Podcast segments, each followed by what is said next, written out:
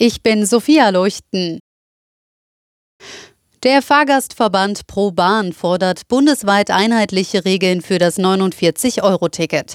Dennoch werde es wohl in einigen Regionen Ausnahmeregelungen, zum Beispiel für Fahrräder oder auch Tiere geben müssen, sagte der Ehrenvorsitzende Naumann den Funke-Zeitungen. Das Deutschland-Ticket sorgt aktuell für Schlagzeilen, da einige Bundesländer planen, das Ticket für bestimmte Personengruppen günstiger anzubieten kommt es zu Warnstreiks bei der Bahn. Darüber hat die Eisenbahner-Gewerkschaft EVG laut einem Sprecher noch nicht konkret entschieden. Die Gewerkschaft verhandelt derzeit mit der Deutschen Bahn und 50 weiteren Bahnunternehmen über neue Tarifverträge. Einem Bildbericht nach soll es Ende März zu einem großen Streiktag unter anderem bei der Bahn im Nahverkehr und an Flughäfen kommen. Zwei Tage sind her, seit zwei Passanten im oberfränkischen Lichtenfels eine 50-Jährige tot in einem Blumengeschäft gefunden haben.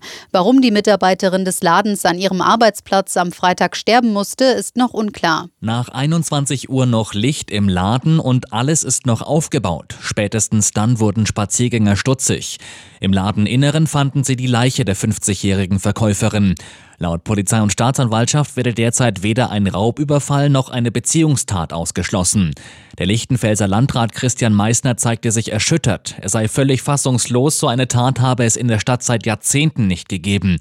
Von der Polizei hieß es, man fahnde mit Hochdruck nach den Tätern, es seien auch bereits etliche Hinweise eingegangen. Aus Lichtenfels Dominik Schweiger. Bundesverkehrsminister Wissing hat sich gegen EU-Pläne zur Fahrtauglichkeit von Senioren ausgesprochen. Der Bild am Sonntag sagte er, viele ältere Menschen seien sehr erfahrene, umsichtige Autofahrer. Die EU-Kommission plant, dass Führerscheine für Menschen ab 70 künftig nur noch für maximal fünf Jahre verlängert werden sollen, in Verbindung mit einem Test.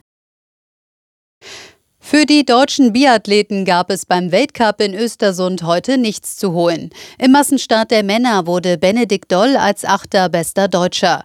Der Sieg ging an Wettle Christiansen aus Norwegen. Beim Massenstart der Frauen am Mittag erreichte Vanessa Vogt als beste Deutsche auf Platz 7 das Ziel. Gewonnen hatte die Südtirolerin Dorothea Viera.